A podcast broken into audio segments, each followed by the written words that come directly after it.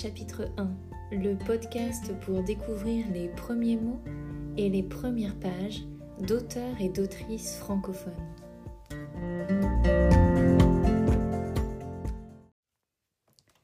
Poème saturnien de Paul Verlaine, publié en 1866. Préface de l'auteur, dédicacée à Eugène Carrière. Les sages d'autrefois, qui valaient bien ceci, crurent, et c'est un point encore mal éclairci, lire au ciel les bonheurs ainsi que les désastres, et que chaque âme était liée à l'un des astres. On a beaucoup raillé, sans penser que souvent le rire est ridicule autant que décevant, cette explication du mystère nocturne. Or ceux-là qui sont nés sous le signe Saturne, fauve planète, chère aux nécromanciens, ont entre tous, d'après les grimoires anciens, bonne part de malheur et bonne part de bile.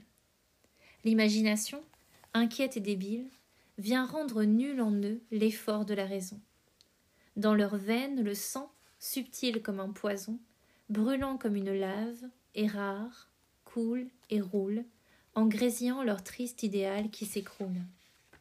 Tels les Saturniens doivent souffrir et tels mourir, en admettant que nous soyons mortels, leur plan de vie étant dessiné ligne à ligne par la logique d'une influence maligne. Donc ça, c'était euh, le premier prologue. Donc maintenant, on va passer euh, au premier poème de la première partie. La première partie s'appelle Mélancolia et elle est dédicacée à Ernest Boutier. Le premier poème s'appelle Résignation. Tout enfant, j'allais rêvant Kohinor, somptuosité persane et papale, Héliogabale et Sardanapale. Mon désir créé sous des toits en or, parmi les parfums, au son des musiques, des harems sans fin paradis physique. Aujourd'hui plus calme et non moins ardent, mais sachant la vie et qu'il faut compli, j'ai dû refréner ma belle folie, sans me résigner par trop cependant. Soit, le grandiose échappe à ma dent, mais fille de l'aimable et fille de la lie. Et je hais toujours la femme jolie, la rime et l'amant prudent, l'ami prudent.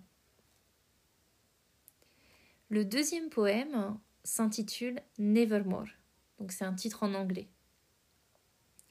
Souvenir, souvenir, que me veux-tu? L'automne faisait voler la grive à travers l'air atone, et le soleil dardait un rayon monotone sur le bois jaunissant où la bise détonne.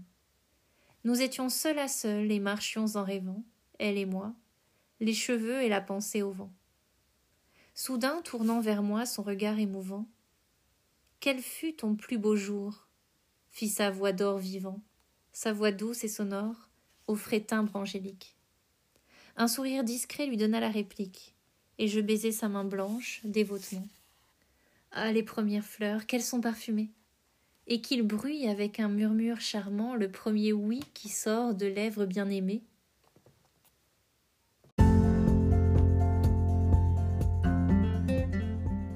Si vous avez aimé cette lecture, n'hésitez pas à la partager autour de vous, par email ou sur vos réseaux sociaux par exemple.